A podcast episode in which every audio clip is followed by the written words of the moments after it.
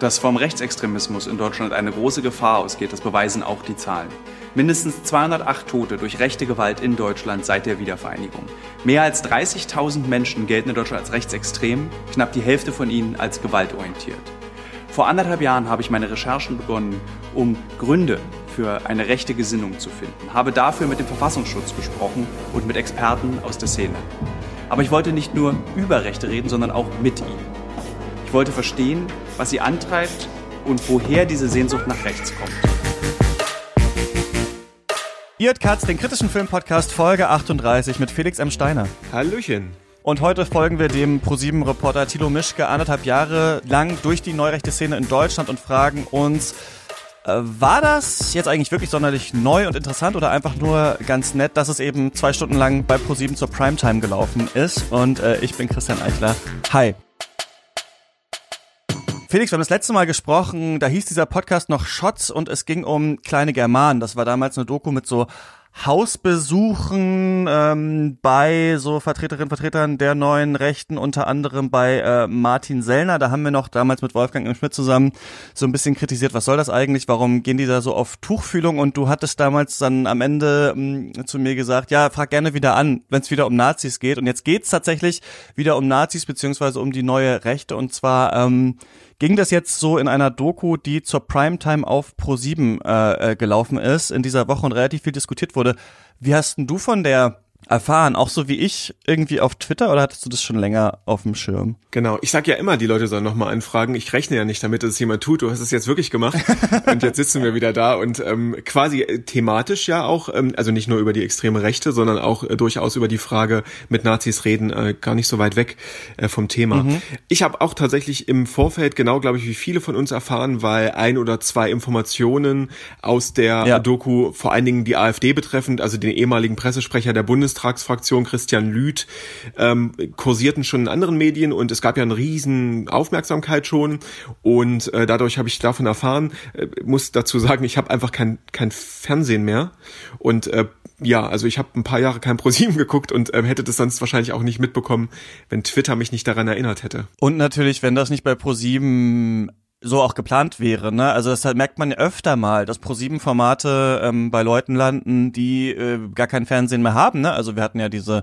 äh, Männerwelten-Geschichte zum Beispiel, mhm. die Joko und Klaas gemacht haben und so weiter. Es gab ja auch nach dieser Dokumentation dann ein Gespräch von Klaashofer Umlauf bei so einer Sonderfolge, glaube ich, Late Night Berlin, die so eine halbe Stunde ging, die auf YouTube auch zu sehen ist mit Tilo Mischke und so weiter. Also Pro-7 weiß natürlich auch, also dass das irgendwie einen Anklang finden kann. Und es hat so ein bisschen was von so Event-Doku, finde ich auch. Es gibt auch dieses Projekt äh, Docupy, das ist, glaube ich, vom WDR und der Bild- und Tonfabrik. Da merkt man auch immer, wenn eine Doku von denen kommt, so Ungleichland oder sowas, dass es auf einmal auf Twitter losgeht. Und ich glaube, hier wurde eben die Entscheidung getroffen, quasi das heftigste, was sie rausgefunden haben, als vorher, ich glaube, Christian Fuchs hat zum Beispiel auch auf Twitter oder für die Zeit, glaube mhm. ich, einen Artikel darüber geschrieben, noch bevor die Doku lief. Also ich glaube, dass wahrscheinlich, genau, wahrscheinlich haben wir einfach so ähnlich irgendwie davon erfahren über diese News, die sie dann hatten, die dann ähm, einen auf die Doku gespannt gemacht hat. Ähm, Nochmal kurz zu dir. Du bist freier Journalist, du beschäftigst dich schon länger ähm, mit der extremen Rechten. Könntest du noch mal so ein bisschen sagen, für wen arbeitest du so, was machst du so?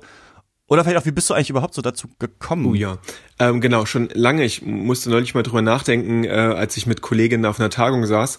Und ähm, ich glaube, ich hatte irgendwann äh, vor kurzem oder letztes Jahr, ich weiß es gar nicht mehr ganz genau, äh, quasi mein zehnjähriges Berufsjubiläum. Also ich habe ähm, angefangen, mich ähm, thematisch mit der mit Neonazi-Szene so 2009, 2010, 2008 sogar schon zu beschäftigen. Und vorher habe ich mich vor allen Dingen mit den historischen Dimensionen, also Nationalsozialismus ähm, etc. beschäftigt.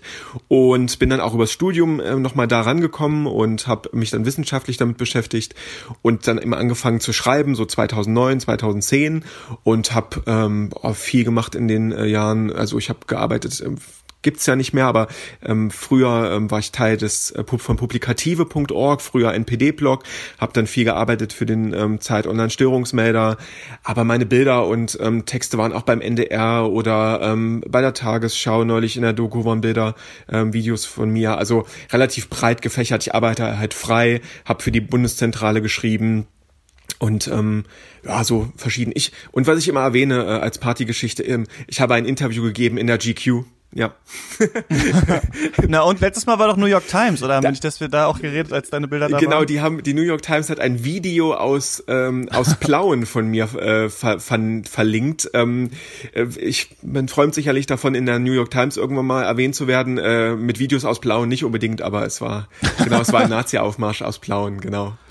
Und du bist viel auf solchen Demos und so Aufmärschen und sowas auch unterwegs? Ja, muss sagen, früher war das ein bisschen mehr. Man verändert irgendwann auch die Arbeit. Ähm, und wird älter und kann nicht mehr so viel laufen, aber ähm, genau, ich habe mir jahrelang äh, sehr, sehr viele angeguckt, mittlerweile ähm, etwas weniger, aber bin da immer noch da, weil wenn man Recherche macht, ist das unweigerlich ein Teil, den man sich anschauen muss. Auch, und da kommen wir vielleicht dann eben zur Doku, um sich Inszenierung anzuschauen. Ja, aber das, du würdest schon sagen, das hat, dich, hat sich bei dir auf jeden Fall ähm, zu was? Zu mehr so einer Analyse der neuen Rechten entwickelt von und vorher war es mehr auch tatsächlich, sich das äh, anzuschauen vor Ort, was die machen? Genau, also ich genau, ich bin, glaube ich, ungefähr zehn Jahre lang wirklich äh, oder sieben, acht, neun Jahre lang wirklich viel auf Demos gewesen, fast jedes Wochenende, um sich das anzuschauen. Und dann ähm, gehst du halt nochmal einen Schritt weiter und guckst dir dann mehr in die Tiefenanalyse an. Und ähm, Demo-Berichterstattung ist ganz, ganz wichtig, aber ähm, da von da an zur Analyse ist halt noch ein Schritt weiter, will das gar nicht in die Hierarchie setzen. Und außerdem ist es dann oft so, wenn du die großen Demos hast, dann kommen ja auch äh, neue Kollegen nach.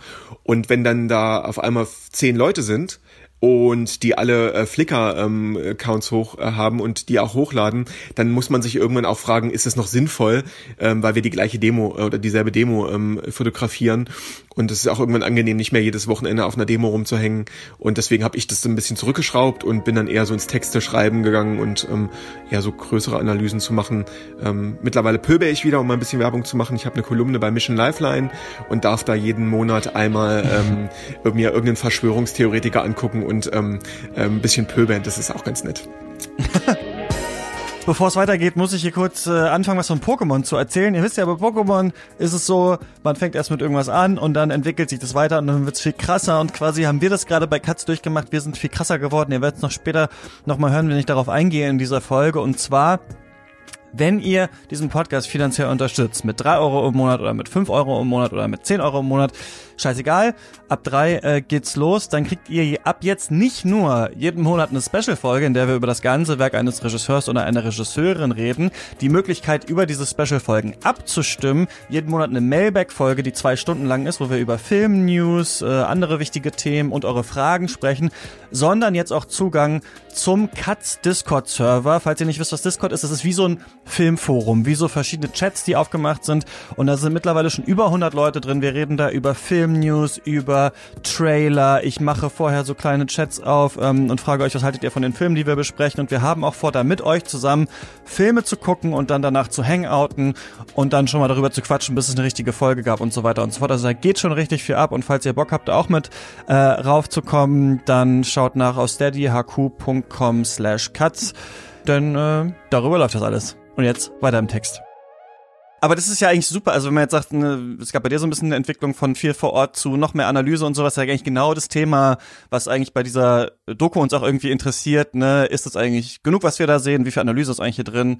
Hätte es mehr sein können und so weiter und so fort. Die Doku heißt Rechtsdeutsch Radikal, ist so ein bisschen von und mit Thilo Mischke. Das wird auch immer so also erwähnt, zum Beispiel im Pro7 Trailer und in der in der Werbung zu dieser Doku. Der hat eine Produktionsfirma, die heißt PQPP2 mhm. Plusquam Perfect Partizip 2 ähm, und ist, äh, also das sind eigentlich zwei Organisationen. Erstgang Plusgang Perfekt war, glaube ich, erstmal eine Textagentur äh, von ihm und dann ist, glaube ich, äh, Partizip 2 diese äh, die Videoproduktionssache, die dazugekommen ist. Der ist Journalist und Reporter, hat äh, in seiner Karriere schon ganz viele verschiedene Sachen so gemacht, viel was auch mit so um die Welt Reisen äh, zu tun hat. Gerade macht er für ProSieben so ein Format Uncovered heißt das, da gibt's auch einen Podcast zu. Dann ist jetzt so ein bisschen im Zuge dieser Doku rausgekommen, dass er ein Buch geschrieben hat, das heißt in 80 Frauen um die Welt von einem einem der Auszug, um die Liebe zu finden. Das ist schon so ein bisschen, ja, makaber möchte ich mal sagen. Also da ging es darum, dass er eine Wette gemacht hat, irgendwie mit Freunden, dass er mit 80 Frauen irgendwie in 80 Ländern schlafen kann. Und wenn, er, wenn das klappt, dann zahlen sie ihm äh, diesen Trip und dann wurde daraus ein Buch gemacht. Also da wurde er mhm. äh, ja jetzt ein bisschen auch kritisiert und verlacht auch irgendwie so ein bisschen dafür. Und er hat so einen Stil in dieser Doku. Ich muss so ein bisschen an, wie hieß er, Louis Theroux denken, der das in den USA macht, so ein bisschen so ein bisschen moralisierendes, mitfühlendes, aber doch kritisches. Ich begebe mich mal so in verschiedene Szenen rein. Er, es wirkt auf mich gerade so ein bisschen so, als würde Pro7 Thilo Mischke aufbauen als so ein Typ, äh, ja, so einen halt ne, weißen äh, Mit-30er, den können wir überall mal hinschicken, der gibt sich mal überall so rein ins Getümmel und äh, hat aber trotzdem so das Herz am rechten Fleck. Diese Doku ist ähm, so aufgebaut, dass sich Thilo Mischke so Mitte 2019 auf den Weg macht und so ein bisschen fragt, was passiert eigentlich hier gerade hier in Deutschland? Also wir haben, ähm, ich glaube, seit äh, der Wiedervereinigung 208 Tote durch äh, rechtsradikale Gewalt gehabt. Es gibt 30.000 Menschen in Deutschland, wird am Anfang der Doku gesagt, die zur rechtsextremen Szene äh, gezählt werden, die Hälfte davon gewaltorientiert und er sagt dann so die Fragen, um die es gehen soll. Einmal, ich suche die Gründe für die ähm, rechte Gesinnung. Wir wollen aber nicht nur über Rechte reden, sondern auch mit ihnen reden und eben schauen, was ist denn eigentlich gerade das Problem, worum geht's. Und in dieser Doku wird am Anfang dann noch, das sind natürlich Sachen, die Thilo Mischke Mitte 2019 noch nicht wusste, wird zum Beispiel Hanau angesprochen, ne? also ähm, oder der Anschlag von Halle, ähm, Walter Lübcke, der Mord da. Ähm, ich das weiß ich nicht mehr. Sag mal, werden die Chats, diese rechtsradikalen Chats aus den Polizeigruppen da auch am Anfang erwähnt? Kannst du dich noch erinnern? Oh, ich glaube noch nicht. Ähm, ich, das, ich glaube, dass es da noch nicht ähm, erwähnt wird. Nee, also, aber kann mich auch täuschen tatsächlich, ja. Ja, ich genau, schau noch mal rein, wenn dann schreibe ich es in die Podcast-Beschreibung unten rein, falls ich das jetzt übersehen habe am Anfang. Ähm, ich habe noch mal den Anfang geguckt, aber nur halt die, so die erste Minute noch mal, nachdem ich äh, von fertig war, die Doku zu schauen. Also auf jeden Fall sehen wir da auch Seehofer tatsächlich, der sagt, Rechtsextremismus ist ein großes Problem, der auch Hanau und so weiter und, äh, nennt. Und jetzt ähm, ja geht Mischke eben los und wir sehen den auf Sachen, die wir glaube ich zu Teilen schon kennen. Also er ist zum Beispiel auf einem Rechtsrock-Festival, er ist beim Pegida-Jubiläum in Dresden, er ist bei der Partei Die Rechte zu Gast, er ist beim Veranstalter dieses Nazi-Kampfsport-Events Kampf der Nibelungen. Er trifft zwei rechte InfluencerInnen, einmal äh, Sunny Kujat und Lisa Licentia, die ihm dann irgendwann bei so einem AfD-Treffen am Rande irgendwie eröffnet, dass sie eigentlich nicht mehr möchte, dass sie eigentlich nicht mehr so eine Galionsfigur der neuen Rechten äh, sein will, weil sie sich zum Beispiel um ihre Kinder sorgt und so weiter, weil sie angefeindet wird. Und dann treffen die so ein bisschen oder schmieden die zusammen so den Plan, sie quasi zu verkabeln. Und sie trifft sich, das ist nach der Wahl in Hamburg, mit dem Ex-Pressesprecher der AfD Christian Lüth, der dann etwas sagt. Und das ist glaube ich das das ist das was zum Beispiel Christian Fuchs äh, vorher in der äh, Zeit geschrieben hat wo wir auch drauf gestoßen sind quasi der sagt dann so äh, in, bei diesem Treffen, dass die AfD ja eigentlich will, dass es Deutschland schlecht geht, damit es dann der AfD gut geht und die Flüchtlinge, äh, die Geflüchteten kann man ja dann, könne man ja dann auch später noch erschießen oder äh, vergasen. Als das rausgekommen ist, dieses Zitat, ist er mittlerweile aus der AfD rausgeworfen worden.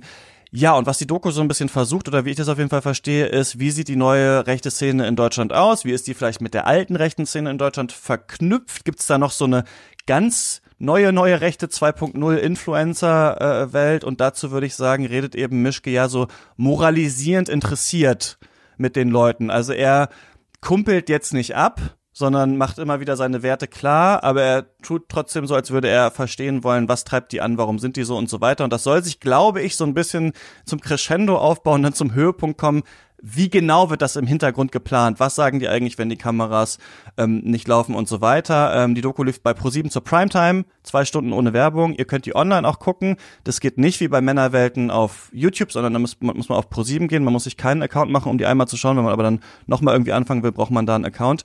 Und war sehr erfolgreich. Also Marktanteil irgendwie größer als die Höhle der Löwen zum Beispiel. Twitter war voll damit. Jetzt habe ich viel geredet. Jetzt geht's los. Wie fandest du das eigentlich? Äh, was war so dein Eindruck, als du das gesehen hast? Genau, du hast ja äh, quasi auch in der Einleitung schon was gesagt, was ich immer ganz interessant finde, mitzudiskutieren. Also Pro7 zeigt das, weil sie irgendwie wissen, ähm, das ist gerade erfolgreich und so. Und ich finde, da muss man mal kritisch, aber auch vorsichtig sein, ja. Also das ja schwingt immer so ein bisschen die Unterstellung mit, die machen das ja auch nur für die Einschaltquoten. Das kann möglich sein, ja. Ähm, ich habe glaube, so rund um Late Night Berlin, Klaas, dem habe ich das Gefühl, ist es schon ein Anliegen, diese politischen Sachen da zu machen. Aber irgendwie wird das natürlich auch mitspielen, ja. Und ähm, der Marktanteil gibt ihnen recht, wenn man so möchte. Ähm, diese Doku ist, würde ich sagen, insgesamt ähm, gut mit äh, einer ganzen Reihe an Schwächen.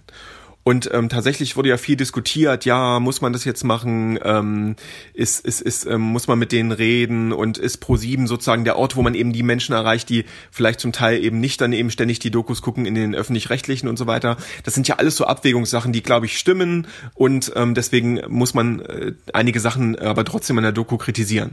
Also insgesamt ist die Doku gut, hat aber ihre Schwächen und ähm, es ist immer zu begrüßen, wenn dieses Thema eben nicht nur in den äh, Fachjournalistenforen im öffentlichen Rechtlichen äh, in einem sieben Minuten Beitrag bei, was weiß ich, Fakt oder Kontraste läuft. Von daher würde ich sagen, das kann man schon auch so stehen lassen, weil ja. das so breit gestreut wird und ähm, das ist auch richtig so die Thematisierung dessen natürlich, ne, so, also das ist natürlich, ähm, also dass dann jetzt so gesagt wird, auch Jan ProSieben verzichtet jetzt auf Werbung und so weiter, so ja gut, die machen halt die ganze Zeit, also es gibt ganz viele andere Werbung, man kann vielleicht auch bei, also vielleicht haben sie auch niemanden gefunden, der dazwischen die Werbung machen wollte, oder ähm, es hatte andere Gründe, um sich da halt diesen, dieses Image der Seriosität zu geben und so weiter. Aber ich finde, du hast schon recht. Also zu mir hat auch neulich jemand gesagt, also ich meine, Joko und Klaas haben auch problematische Sachen gemacht, ne, da gab es ja mal diese Videos auf dieser Sexmesse und so weiter, haben sich auch für mhm. entschuldigt, aber man hat, was bei denen, was ich so bei denen so ganz cool finde, ist, dass die schon politische Sachen ansprechen und natürlich ginge da immer noch mehr, auch bei äh, Männerwelten und so weiter, wobei sie sich da ja sogar immerhin aus der, auch sogar aus dem Beitrag komplett äh, zurückgezogen haben und da quasi gar nicht äh, drin aufgetaucht sind. Aber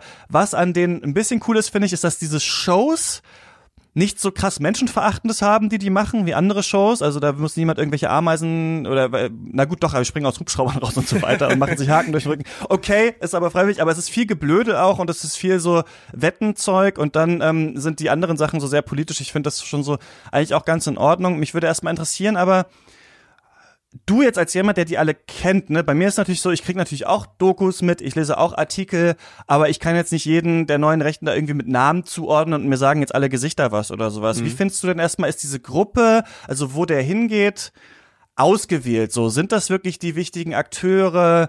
Äh, haben sie das gut ausgewählt, da hinzugehen? Weil als, als er dann so meinte, so, wir gehen jetzt nochmal zu Pegida und mich interessiert, welche Leute da sind und warum die da sind, dann dachte ich so, ah krass, interessiert mich eigentlich nicht. Also das mhm. wusste ich zum Beispiel schon. Aber jetzt diesen Kampf der Nibelungen und sowas, da hatte ich jetzt noch keine Vor-Ort-Doku gesehen. Wie fandst du, war das so aufgebaut und ausgewählt?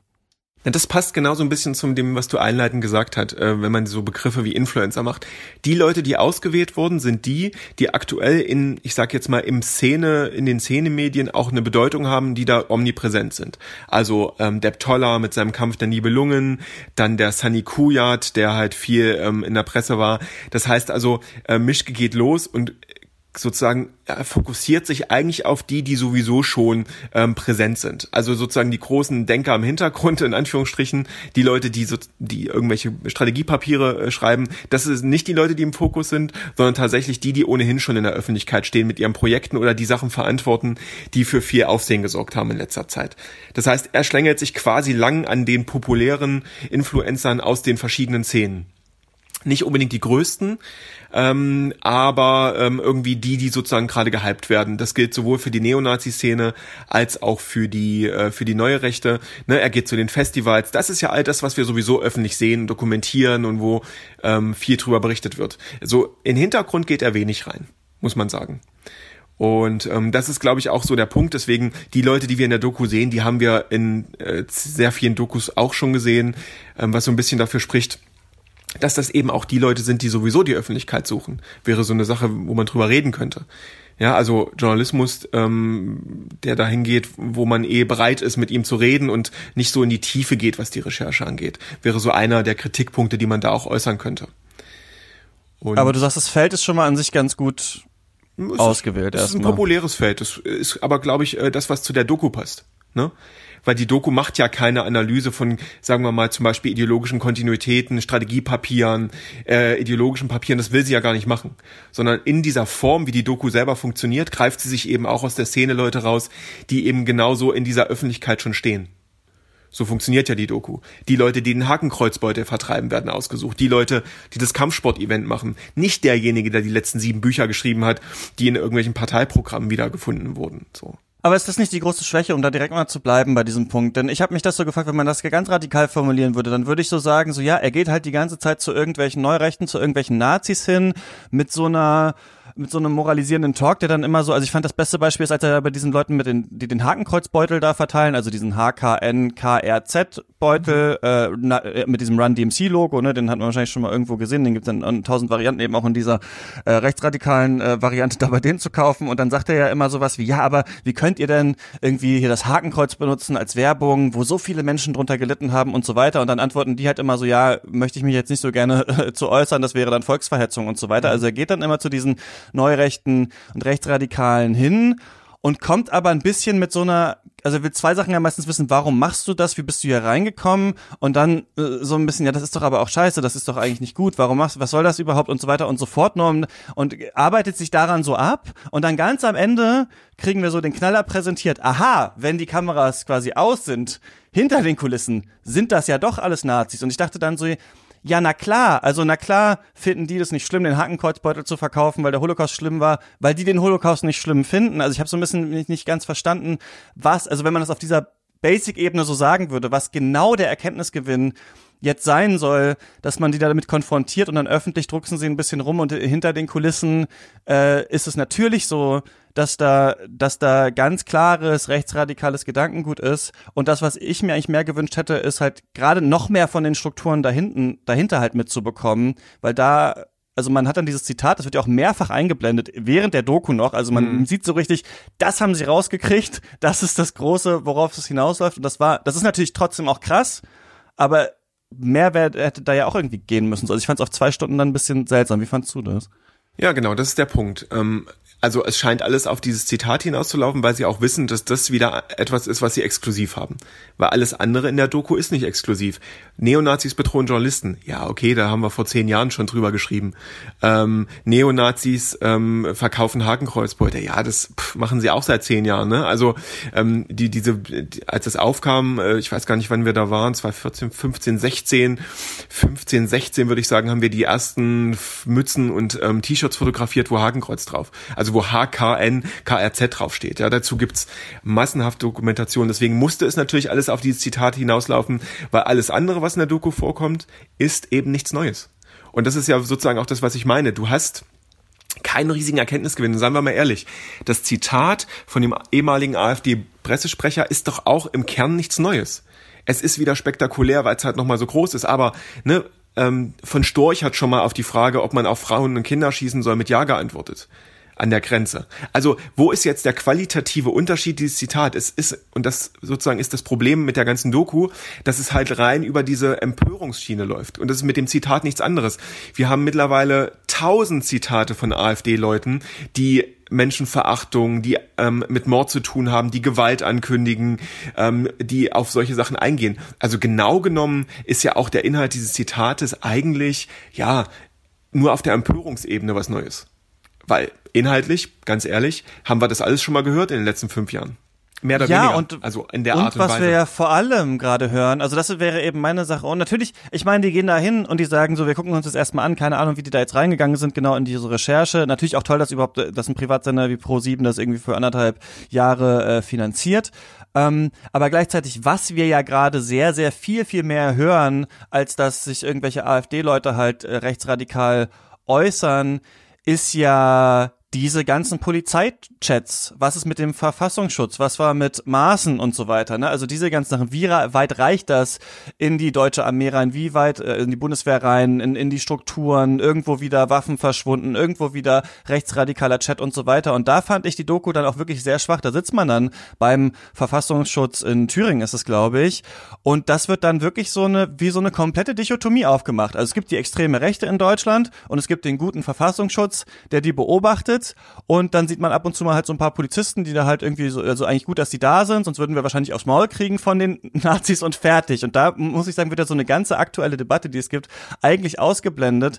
Und ich kann denen jetzt nicht vorwerfen, dass Erkenntnisse, die sie nicht haben, also vielleicht wie das noch stärker zusammenhängt, in der Doku drin sind, aber ich, ich persönlich finde, man hätte auch sagen können, wir machen eine Stunde das, was wir gemacht haben und der, der Rest oder vielleicht anderthalb und noch eine halbe Stunde geben wir diesen ganzen Nordkreuz-Recherchen. Wir geben dem nochmal einen riesigen Raum, nochmal wirklich Analysten, die erklären, wir haben die jetzt alle gesehen und wir haben alle so ein bisschen die eingeordnet, aber jetzt machen wir das nochmal noch mal größer auf und zeigen, was steckt da noch tiefer dahinter, als wir haben ein exklusives Zitat. Ich weiß nicht, wie es dir da. Naja, ich, ich, glaube, zur Verteidigung muss man sagen, ähm, die haben halt vor anderthalb Jahren angefangen zu recherchieren und hatten offensichtlich schon ein Thema im, im Kopf. Und natürlich hängt das zusammen, aber Rechtsextremismus in den Sicherheitsbehörden wäre, glaube ich, nochmal ein ganz anderes Thema gewesen. Wo ich dir aber zustimmen würde, ist, dass der Verfassungsschutz, die Verfassungsschutzämter, die Teil des Problems sind. Heute Morgen äh, habe ich erst die Meldung gelesen, dass offensichtlich sogar im NRW-Verfassungsschutz äh, mittlerweile äh, wieder Mitarbeiter aufgefallen sind durch Rechtsextremismus, dass man diese Quellen,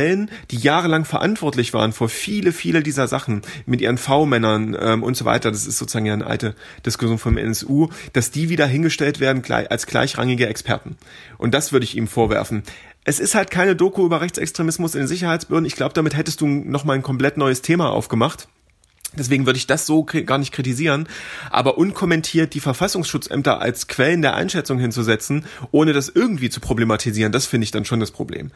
Also ne, die äh, Ämter, die jahrelang mit Hunderttausenden von Marken Euro die Szene überhaupt äh, mit aufgebaut haben, sind jetzt auf einmal wieder Experten, alles vergessen seit NSU. Das würde ich dann eher als Punkt sagen. Ich glaube, als die angefangen haben und wie gesagt auch anderes Thema, da war das mit diesen Polizeichatgruppen noch nicht so groß. Ähm, ja, zweite Doku, nächste Doku.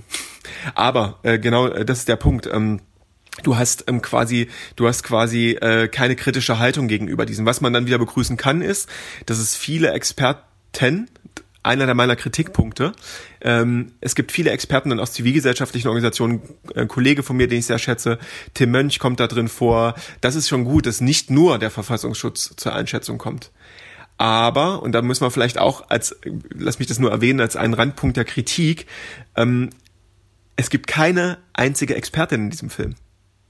Es wird sogar über Frauen in der Szene gesprochen, aber es gibt nur männliche Experten. Korrigier mich bitte, wenn ich irgendwen vergessen habe.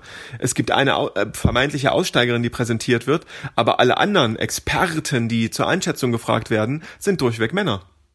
Genau, das wurde auf Twitter auch ein paar Mal angesprochen ähm, von unterschiedlichen Leuten. Also ich meine, wir haben auch keine, glaube ich, ähm, People of Color irgendwo in der Doku, auch unter den unter den Expertinnen und Exper äh, unter den Experten, die wir dann da haben. Wir haben keine Betroffenen natürlich auch. Ne? Also man ja. merkt, dass die äh, Doku oder oder ähm, Angehörige von Getöteten oder äh, sonst was, das haben wir alles nicht. Ne? Von Rassismus betroffene Menschen, die tauchen da nicht auf. Also es ist tatsächlich wieder dieser Fokus so, wir gehen jetzt mal hin und reden mal mit denen, wir wollen rausfinden, wie die so ticken. Und das ist halt wirklich jetzt auch mein Problem mit der Sache Natürlich, also wenn wir über Dokumentarfilme und Dokumentation reden, kommen immer die gleichen Kritikpunkte. Es ist fast egal, über welche Doku wir sprechen. Das muss überhaupt nichts mit der extremen Rechten zu tun haben. Wir haben ganz oft den Kritikpunkt, dass wir hören, Dokumentarfilme sind zu unkritisch oder zu nah an den Akteuren dran. Das hören wir ganz oft. Das ist zu wenig Einordnung, zu wenig Kommentar aus dem Off und so weiter. Ähm, wir haben manchmal, es werden zu wenig die Strukturen äh, aufgezeigt. Oft kommt der Kritikpunkt bei Dokumentarfilmen, wie zum Beispiel bei dieser Snowden-Sache damals Citizen 4, war das glaube ich zum Beispiel auch so, zu viel Snowden, zu wenig, nee, da wurde, glaube ich, sogar erklärt. Aber manchmal haben wir das ja, dass wir nur Akteuren folgen und dass man sich dann danach den Wikipedia-Artikel durchlesen muss und sowas. Hier wird ja immerhin viel eingeordnet, es wird viel erklärt. Wir, und das würde ich auch persönlich sagen, ist vielleicht so, das, was ich am besten daran fand für jetzt eine junge Person, also irgendwer, der jetzt 16 ist oder sowas. Und eigentlich, mhm. gut, die gucken natürlich eh Influencer auf YouTube und wahrscheinlich nicht mehr ProSieben mit Joko und Klaas, aber irgendwie haben die ja trotzdem noch einen Anteil auch eben in dieser Bevölkerungsgruppe. Die gucken das und ich fand erstmal, es war alles wertig produziert. Man hatte Drohnenshots und sowas. Es war fast niemand war da verpixelt oder sowas. Also man mhm. konnte die ganzen Nazis da alle so erkennen. Es war irgendwie so, es war aufwendig produziert. Es war so ein aufwendig, wir gehen mal überall hin. Das passiert jetzt in Deutschland. Wir sehen das alles mal. So, es gibt das alles.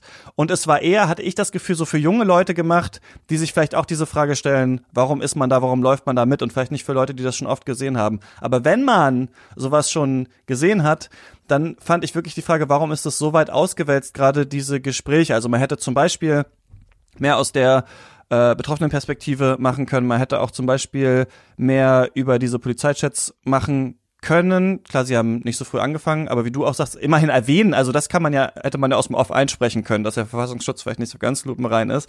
Und da habe ich mich so ein bisschen gefragt, wir haben ja bei dieser Doku Kleine Germanen damals schon kritisiert, man be begibt sich jetzt hier auf deren Home Turf und lässt einfach den Sellner labern, was er so denkt, was er für eine Kindheit hatte und so weiter und denkt dann, das wäre so sonderlich entlarvend was die erzählen. Und das ist es ja meistens nicht, weil die wollen das ja, die wollen ja thematisiert werden. Findest du nicht, man macht hier eigentlich dasselbe? Also man geht hier eigentlich auch nur zu denen hin und menschelt eigentlich mit Menschen, bei denen wir doch schon genau wissen, was die ja. uns erzählen werden. Ja, also ich glaube, wir müssen ähm, genau die Frage stellen als Journalisten, ähm, Journalistin, die damit umgehen, ist immer die Frage, warum redest du mit Rechten? Ich glaube, als Journalist musst du das tun, immer mal wieder, aber du musst es kritisch tun. Und da habe ich halt eins meiner Probleme, ist eben genau die Frage, hätte man zum Beispiel mit ähm, lieber mit einem der Angehörigen der NSU-Opfer sprechen sollen, als sich moralisierend hinzustellen und zu sagen, oh Gott, wie könnt ihr nur einen HKNKRZ-Beute vertreiben? Ist das euer Ernst? Schlimm, schlimm, schlimm. Das kannst du doch nicht ernsthaft Leute fragen, die seit 15 oder 10 Jahren zur Szene gehören, die Hardcore-Nazis sind. Was soll der denn sagen? Ja, hast du recht, tut mir leid, äh, jetzt wo ich drüber nachgedacht habe. Also was ist die Erwartung von solchen Interviews? Und da hätte man tatsächlich aus meiner Sicht viel eher ähm, noch die Möglichkeit nehmen sollen, sagen sollen, was ist eigentlich mit Jüdinnen und Juden? Was ist mit Menschen aus, ähm, die aus rassistischen Gründen verfolgt werden, die Opfer geworden sind? Was bedeutet das denn eigentlich für jemanden, der in einen Zug einsteigt und da sitzt ein, äh, eine, eine Gruppe Nazis drinnen mit so einem Beutel? Und das hätte ich ähm, an der Stelle besser gefunden als irgendwie einen zehn Jahre in der Szene befindlichen Neonazi, der äh, Nazi-Kitsch verkauft, irgendwie moralisieren zu fragen, wie kann ich, wie kannst du nur? Und äh, das hätte der Sache, glaube ich, ähm, deutlich besser getan. Genau. Und wir müssen da eben immer kritisch bleiben und sagen, okay, es gibt bestimmte Punkte, warum wir mit denen reden und die Zitate nehmen und die natürlich auch ähm, einen Sinn haben an bestimmten Stellen. Aber diese genau dieser Punkt der Moralisierung von, oh mein Gott, wie könnt ihr das nur machen? Das finde ich überhaupt nicht zielführend als Journalist und ähm, das hat auch überhaupt nichts Entlarvenes. Also da hättest du ähm, die Sendezeit in der Doku hättest du anders verwenden können. Aber das ist ja der Hauptteil. Also wie würdest du denn, also weil ähm, du sagst ja einerseits ja gut, dass ProSieben das, also ich habe das Gefühl, man sagt, alle sagen sie, ja gut, dass ProSieben das macht, aber in Teilen finden wir es eigentlich auch ziemlich misslungen so. Ja, ne, also das ist ja der Punkt, ne? Also ich, ich habe mich dann immer gefragt, so, äh, wenn Leute das sehen, die sich damit überhaupt nicht beschäftigen, ja, äh, funktioniert dann dieses Empörung, dieser Empörungsjournalismus? Sagen die auch, ja, ja, wie kann er nur? Also meint, fragt er die Nazis, wie sie nur können und will eigentlich das Publikum ansprechen, die mit ihm mitgehen sollen und sagen, oh Gott, ja, wie kann er nur? ähm, bei den Nazis das zu fragen ist also das ist absurd. Ja, ähm, das vielleicht möchte er auch einfach, dass das Publikum in seine Empörung einsteigt. Ich finde es trotzdem ähm, ziemlich fragwürdig, ähm, weil ich den journalistischen Zweck nicht sehe. Habe aber das Gefühl, dass eben diese Amerikanisierung, diese Social Mediatisierung von Journalismus, die das, äh, die verantwortet das so ein bisschen mit. Ja, die Emotionalisierung von solchen Debatten. Witzigerweise könnte man kritisch anmerken, wirft er dasselbe ja Lisa, äh, ist ja nur ihr Künstlername Lisa Licentia vor, die ja auch, wo ja dann später gesagt wird, sie macht emotionalisierende Videos, macht er aber selber in der Doku, ja? Ist ein bisschen ja, genau. ironische Anmerkung dazu. Äh, voll, aber es ist eine super gute Beobachtung. Da haben übrigens auch ein paar Leute auf Twitter, also unter anderem äh, Quattromilf, Nile, Don Birgit Alfansa Reichelt Porsche Blome haben wir da geschrieben, dass ähm, diese Influencerin sie, also noch vor ein paar Monaten irgendwie rechte Mobs auf sie gehetzt hat. Also sie fragen gerade pro sieben, wann kam denn dieser Sinneswandel bei ihr, der mhm. da so in der Doku ausgestellt wird, weil äh, bis vor ein paar, also ein paar Wochen haben wir dann noch sehr harte Kommentare von ihr in unsere Richtung bekommen und ähm, das ist natürlich auch, wird hier nicht so ganz geklärt, aber aber genau das ist der Punkt, wo ich, wo ich sagen würde, diese Art von Journalismus ist zu un, ist mir zu unkritisch.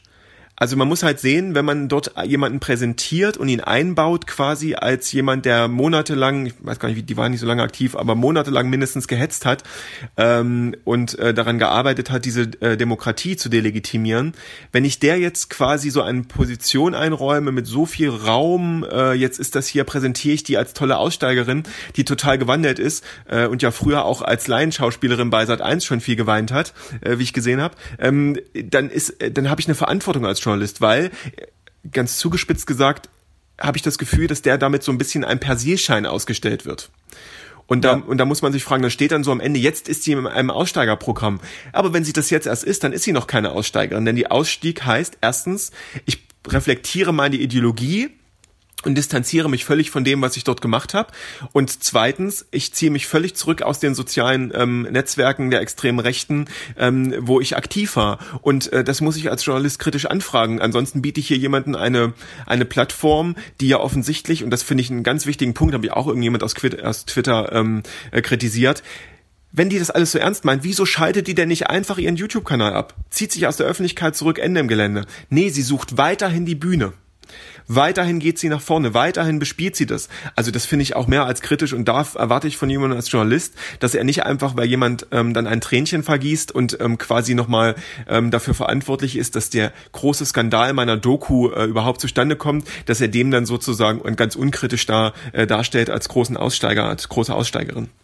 Ja, vor allem also genau, sie hat dann da diesen Mental Breakdown, gerade dann zufällig, als er da ist und dann später in diesem Talk mit Klaas meint, ähm, Klaas halt dann auch zu Tilo Mischke, ja, ihr habt die ja dann als Spitzel da losgeschickt äh, mit diesem AfD-Mann und dann sagt Tilo Mischke so, ja, nee, nee, aber die wollte das ja unbedingt. Also die ist ja zu uns gekommen, so, die war ja nicht unser Spitzel und so weiter. Man hat schon das Gefühl halt, dass sie natürlich, also auf jeden Fall lässt es sich so lesen, dass sie halt jetzt merkt, okay, jetzt ist Pro 7 da, jetzt ist vielleicht meine nächste Chance, das wird mir gerade zu heikel hier mit diesen ganzen äh, Nazis, jetzt mache ich das nächste. Und auch dieses so, also er geht da schon sehr so auf sie ein und es entsteht schon ein krasses Bild von so, ja, so rechts bist du ja, also äh, als sie dann da am Ende so am Tisch sitzen, hat man wirklich das Gefühl, dass so die, die kritische Distanz dann auch fast ein bisschen von Thilo Mischke zu dieser Person fehlt, weil dann so ein bisschen, also so extrem gesagt könnte man sagen, dass es so ein bisschen rüberkommt, ja, du findest zwar den Islam äh, total schlimm und willst nicht, dass irgendwelche Muslime irgendwie hier sind, aber äh, du bist ja nicht so ganz so schlimm wie die, wie die krassesten Nazis oder sowas. Also sie sagt ja dann, der, der Islam gehört zu Deutschland, aber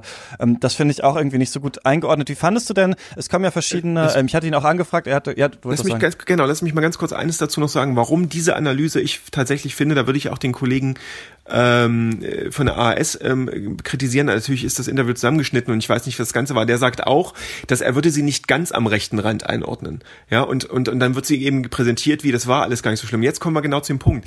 Wenn wir uns die Dynamiken der extrem rechten Szene und vor allen Dingen der sozialen Medien angucken, ist jemand wie äh, Lisa Licentia ganz entscheidend. Wenn, äh, ich verweise mal hier auf die Studie von Mike Fielitz und Holger Marx, die kommt jetzt auch bald als Buch raus, Digitaler Faschismus.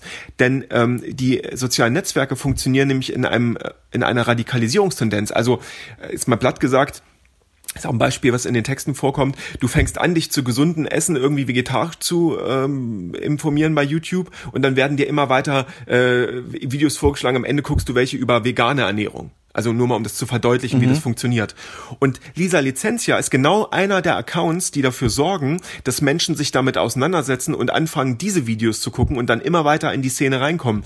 Genau sozusagen diese Inszenierung. Das ist die nette junge Frau. Sie sagt das ja auch. Ich habe mir da Sorgen gemacht und Frauen reproduziert diese ganzen Sachen über Flüchtlinge, die in den letzten fünf Jahren ja unterwegs waren. Und ähm, und dann kannst du die kannst du gucken und das ist noch nicht der harte Nazi-Scheiß. Und dann kommst du rein und das nächste Video ist eben das und das nächste Video ist das und so kommst du in der Dynamik und dort ist sie ja aktiv in den sozialen Netzwerken. Ja. Kommst du danach radikalisiert immer weiter rein in diese Szene. Und deswegen ist ihr Account für Einstieg in diese Thematik, für sozusagen Leute, die anfangen, sich das anzugucken, der ist viel gefährlicher als die dreieinhalb Videos, die irgendwie die, die Rechte produziert, Hardcore-Neonazis, weil das gucken sich in der Regel vor allen Dingen Hardcore-Neonazis an.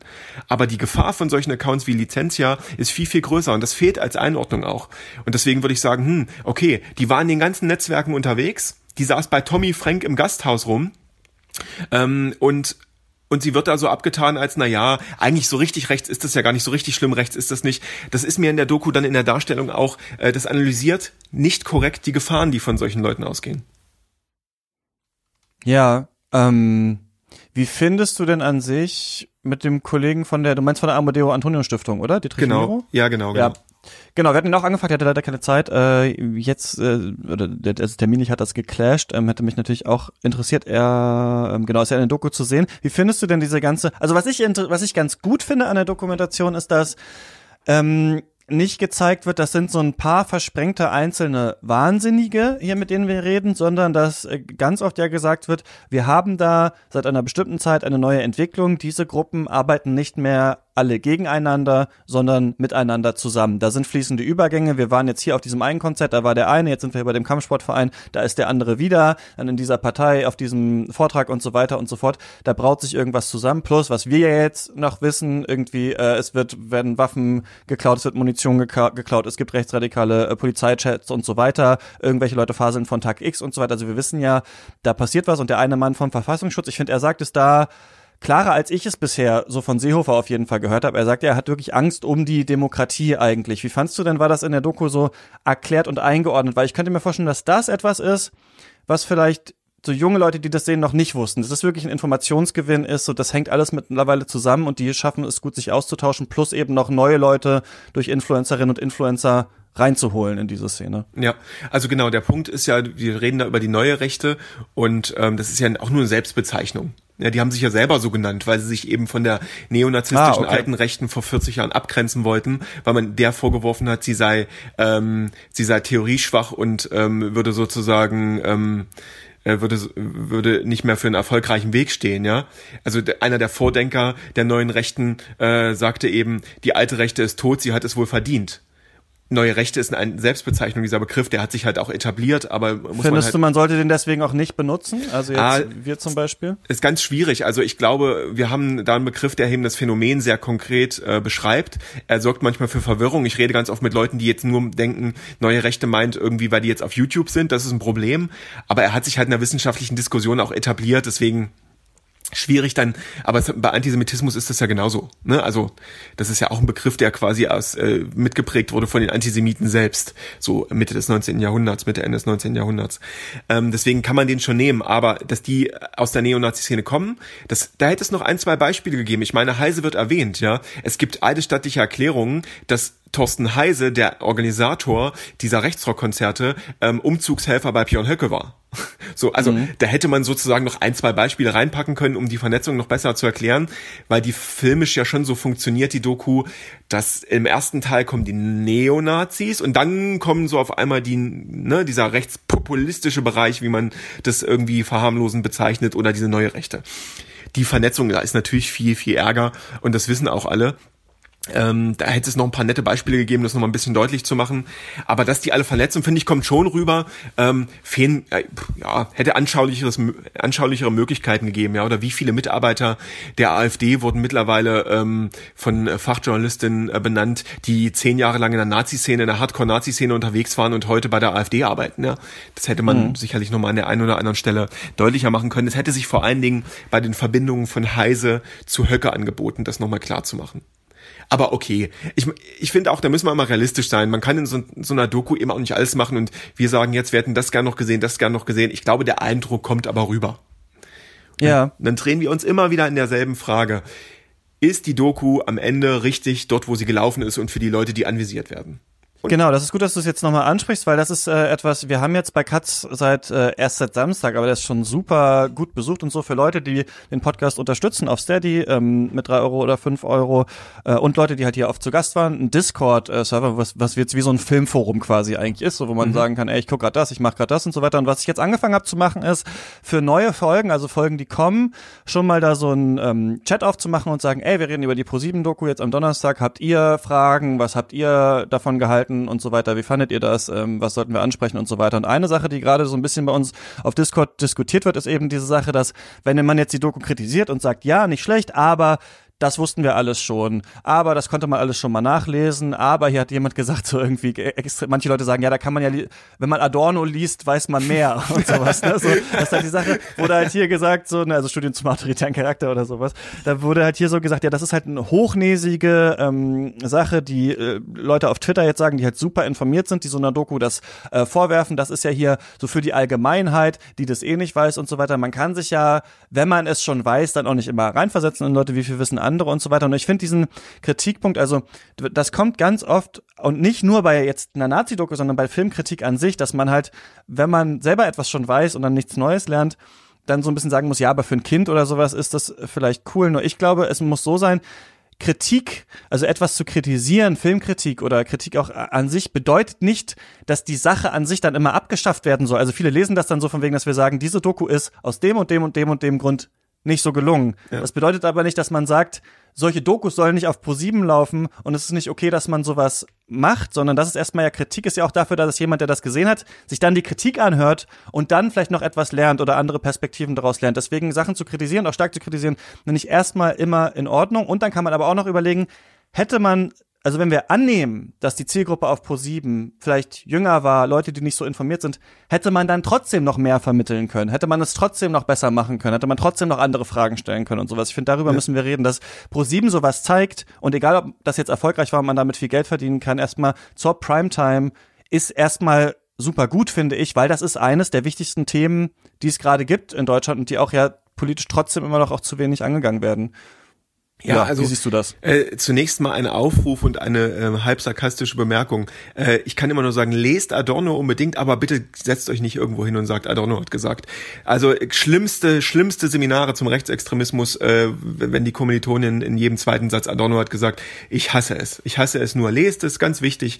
Äh, wichtiger Autor. Ich, ich, ich ähm, muss sagen, für mich prägend seine Schriften auch zur Erziehung nach Auschwitz. Also ähm, äh, vergöttere Adorno durchaus, aber ai, ai, ai, wie ich es hasse, wenn sich Leute hinsetzen. Adorno hat gesagt, ähm, ganz, ganz schlimm. Ähm, ja, du hast es gelesen, das ist schön für Warum dich. Warum schlimm? Weil es, weil man sich dahinter manchmal so versteckt oder weil man, ja, weil man wieder du, nicht mitkommen? Du möchtest deine, deine Argument mit der Autorität eines, äh, eines großen Denkers nehmen, ist ja okay, mach mal, aber mach dir doch auch eigene Gedanken. Äh, lies es doch bitte, also welchen Zweck hat es immer zu erwähnen? Ich habe das, ich habe das gelesen, ich, am Ende habe ich immer das Gefühl, äh, man will nur kommunizieren, dass man es gelesen hat. Ähm, deswegen lest alle Adorno und äh, vor allen Dingen äh, die äh, Schriften zur Erziehung äh, nach Auschwitz, ganz, ganz toll und nicht so lang ähm, und auch lesbar. Mm, und vielleicht sein neues Buch, äh, was neulich rausgekommen ist, äh, zum Rechtsradikalismus in Deutschland von 1967, glaube ich. Auch Diese ganz, Rede, ganz toll. Sein, sein neues Buch, finde ich auch gut. Sein neues Buch, genau. Also seine Rede, die, die von, von Volker Weiß editiert wurde. Aber Herr Gottswillen, ähm, ja, wir, äh, oh, du hast es gelesen, habe ich verstanden, alles gut. Ähm, genau, also, aber das, äh, das stört mich tatsächlich. Ähm, aber das nur so ein bisschen ironisch kennen, kennen glaube ich alle die, die äh, Kommilitonen aus dem, aus dem Politikseminar. Ähm, ich glaube, oft hat es einfach nicht den Zweck, äh, wirklich auf das Werk zu verweisen, aber das sei geschenkt. Nein, genau das ist der Punkt. Ich glaube, es gibt Dokus, die so katastrophal sind, dass man sagen muss, die hätte man lassen sollen. Das ist sie aber nicht sie hat und verdient ganz viel Kritik äh, und ähm, es gibt ganz viele Punkte, an denen hätte man mehr kritischer sein müssen und es gibt ganz viele Stellen, die sind absurd und hätte man rausschneiden sollen, um anderen Sachen Platz zu geben. Aber ich glaube, man kann sie trotzdem schauen und es ist wichtig, es ist auch ein, eine symbolische Wichtigkeit, es ist ein Statement, dass jemand wie Pro7 das macht. Machen sie es für die Einschaltquoten? Ja, vielleicht, aber sie haben damit trotzdem das Thema gesetzt und ähm, sie machen es in einem Publikum, ähm, glaube ich, nochmal, ähm, öffnen es einem Publikum, was eben den HKN KRZ-Beut ja noch nicht seit fünf Jahren kennt. Deswegen, sie ist gut gemacht. Ähm, man kann ihnen gut folgen. Sie hat ganz viele Kritikpunkte, aber sie ist, glaube ich, da, wo sie gelaufen ist, richtig. Und sie ist nicht so schlecht, dass man sagen muss, sie richtet mehr Schaden an, als sie sozusagen äh, Aufmerksamkeit auf das Thema lenkt. Das ist, glaube ich, schon mein Fazit. Also äh, kritisch damit umgehen und es wäre cool, wenn die Kolleginnen und Kollegen von Pro7 auch diese Kritik lesen ähm, und vielleicht nochmal sich reflektieren, wenn sie nochmal so ein Projekt angehen. Aber ähm, ich glaube, es ist positiv zu werten, dass es die gab, dass sie bei ProSieben gelaufen ist und ich denke, sie hat nochmal viele Menschen erreicht. Und ich weiß auch nicht, die Leute, die sie erreicht haben, so über die wir reden, die finden sich halt auch in unserer Twitter-Bubble nicht wieder, ne? Also, das ist ein Punkt, so, wo wir uns reflektieren müssen.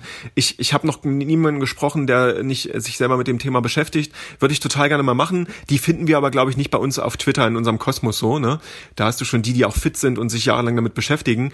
Äh, Wäre eigentlich total spannend, mal jemand, der, der sonst, der das durch Zufall gesehen hat, äh, nochmal zu sprechen, wie diejenige oder derjenige das fand.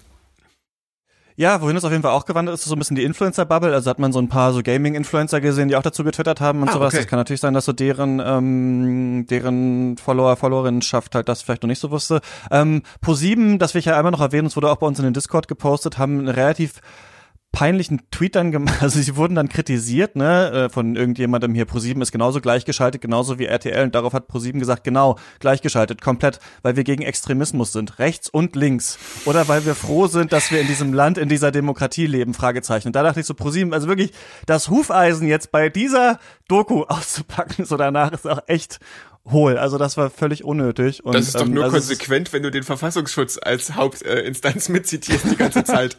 Das, das kannst du denen jetzt aber nach den 50 Interviews mit dem Verfassungsschützern nicht vorwerfen, quasi. ja. Ja, vor allem. Also es ist oh. natürlich überhaupt witzig, jetzt pro sieben da so, so, zu sehen, wie es sich jetzt politisch da so äh, voraus, so voraus einer Gehorsam. Wir haben Nazis kritisiert, aber habt keine Angst, wir würden auch Islamisten und Linke kritisieren. Linksextreme, ganz schlimm, alles schlimm. Ja, ja, ja es ist, ähm, es ist es ist manchmal zum, zum Haare raufen, wenn ich noch welche hätte, ja.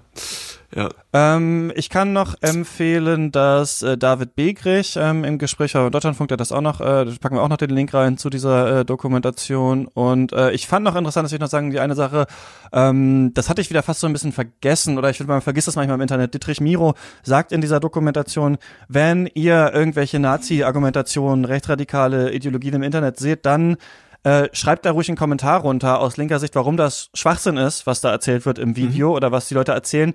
Nicht um die Leute zu überzeugen, sondern um den Leuten, die das lesen, diese Infos mitzugeben. Also weil es gibt eine ganz große Lesendenschaft, die vielleicht nicht so informiert ist, die es vielleicht nicht weiß und deswegen ist es auch gut, wenn da nochmal, auch wenn ihr das Gefühl habt, es ist sinnlos, da äh, eigentlich sich mit den Leuten zu streiten. Dieser Streit kann auch was bringen, einfach nur damit jemand, der das liest, das sieht. Das fand ich nochmal ganz gut, dass sie das irgendwie so gesagt haben, dass sie das nochmal so äh, den Leuten an die Hand gegeben haben. Also ich sag mal so, ich bin auch der Meinung, es ist gut, dass das gelaufen ist. Ich finde diese Herangehensart von Thilo Mischke an sich ganz okay, weil sich, glaube ich, da viele mit identifizieren können, so. Also die mhm. haben äh, eine Haltung, die äh, finden das aufregend, wenn jemand da hingeht. Gleichzeitig weiß ich nicht, was vieles davon jetzt gebracht hat. Also, dass man da bei dem Rechtsrock-Festival war oder dass man jetzt nochmal mit Person X und Y geredet hat. Ich sag mal so, ich hätte es besser gefunden, wenn die Interviews, wenn die Gesprächs Parts ein bisschen besser oder cleverer vorbereitet vielleicht gewesen wären. Ich hätte es besser gefunden, wenn die Analyse ausgeweitet worden wäre und wenn man nicht äh, quasi verschwiegen hat, was gerade so beim Verfassungsschutz und bei der Polizei und sowas abgeht, sondern dann noch ein bisschen die größeren Strukturen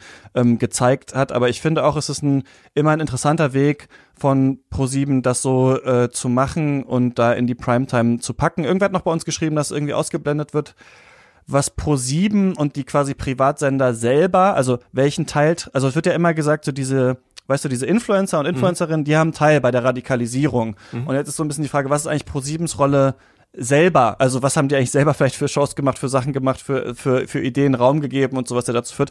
Dazu weiß ich jetzt nichts genaues, weil ich eben jetzt auch lange Pro 7 nicht mehr gesehen habe, aber das fand ich auch noch ganz, ganz interessant. Also mhm. ich finde gut, dass es gelaufen ist, aber wir haben, glaube ich, jetzt viel kritisiert und man kann auch ein bisschen mehr Kritik ähm, finden, aber ähm, ja, kann man sich schon anschauen, muss man aber nicht gesehen haben, würde ich sagen. Würdest du sagen, muss man?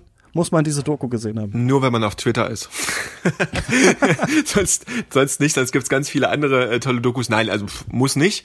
Ähm, aber wenn du Bock hast und spannend auf das Thema bist, guckst dir an, auf jeden Fall. Ähm, und äh, Twitter zwingt dich ja dazu, das zu gucken. Ähm, da kommst du nicht drum rum. Nö, muss man nicht. Aber ähm, ist auch keine vertane Zeit. Gibt aber auch viele tolle andere Dokus. Vielleicht kann man ja mal bei euch im äh, im Forum irgendwie oder im, im Discord-Channel ähm, nochmal zwei, drei andere posten, ähm, die gut das sind. Das würde ich dich nämlich jetzt gerade mal fragen, weil normalerweise frage ich Leute am Ende immer, was der letzte gute Film, den du gesehen hast, aber ich würde dich jetzt mal fragen, was sind eigentlich so Sachen, wo du jetzt sagen würdest, ähm, das sollte man sich mal anschauen, äh, wenn man sich für das Thema noch näher interessiert? Boah, das ist das ist eine gute Frage, weil ich ähm, also ich lese mehr. Ähm, äh, ja, kannst du auch Sachen zum Lesen empfehlen? Oder du kannst mir das auch später schicken. Ich pack's in die Notes, dann bist du jetzt nicht so hier mit der Pistole auf der Brust. Nö, auch Sachen runter. Was Bücher angeht, genau. Also kann man ähm, vielleicht die letzten Buchempfehlungen ganz klare Sachen ähm, zur neuen Rechten lest Volker Weiß, äh, die autoritäre Revolte. Da habt ihr die Analyse genau auch die Frauenfeindlichkeit und alles, äh, was man drin habt. Wollt ihr euch mit dem Thema Internet beschäftigen? Gibt es mittlerweile ganz viele tolle Kolleginnen, die geschrieben haben. Nur zwei zur Einarbeitung. Was passiert eigentlich in den Online-Foren? Ähm, Caroline Schwarz, äh, Hasskrieger und Patrick Stegemann und Sören äh, Musal, ähm, rechte Mobilmachung an, äh, durchlesen. Alles äh, super. Und ähm, zum Faschismus ähm, ganz tolles äh, Safe Sternhell ist neulich erschienen. Ähm, kleines Büchlein. Ähm, kann man alles lesen. Also ganz viele, viele gute Bücher. Ähm, ich habe nämlich während Corona-Zeit so ein Buchpräsentation gemacht, weil ich dachte, die Leute hängen alle nur zu Hause rum.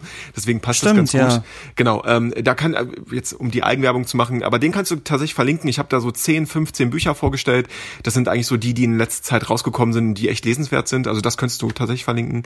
Ähm, und was jetzt noch kommt, die beiden möchte ich noch erwähnen, äh, unbedingt, wenn ihr euch mit Nazis und Kampfsport beschäftigt, was ein Teil in der Szene ist, lest mal von äh, Robert Klaus. Ähm, oh, Titel weiß ich gar nicht, ihr Kampf irgendwas mit rechter Kampfsport und was jetzt noch erscheint, zur Dynamik der rechten Netzwerke und wie das funktioniert, ist Digitaler Faschismus von Mike Fielitz und Holger Marx. Das kommt jetzt als Buch raus. Zwei ganz wichtige Bücher. Einmal zur rechten Kampfsportszene, äh, auch so eher dokumentarisch geschrieben und ein bisschen wissenschaftlicher dann von Mike Fielitz ähm, ähm, und, und Marx. Äh, Digitaler Faschismus. Also unbedingt empfehlenswert. Ähm, das so vielleicht von mir. Genau.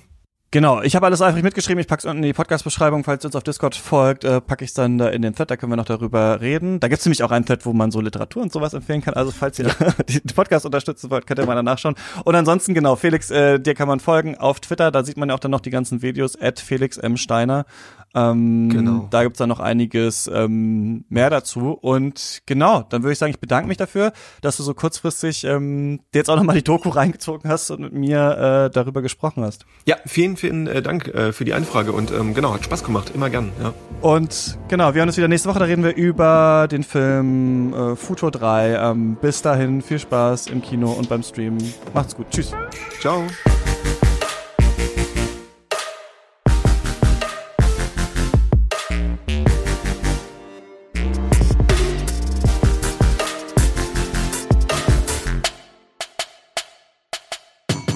Katz ist eine Produktion von mir, Christian Eichler. Falls auch ihr interessiert seid an Podcast-Produktionen, könnt ihr mir eine Mail schreiben, katzpodcast.yahoo.com oder falls ihr Feedback habt, dann auf Twitter zum Beispiel könnt ihr mich erreichen, chr-eichler auf unserer Instagram-Seite äh, oder auf Facebook.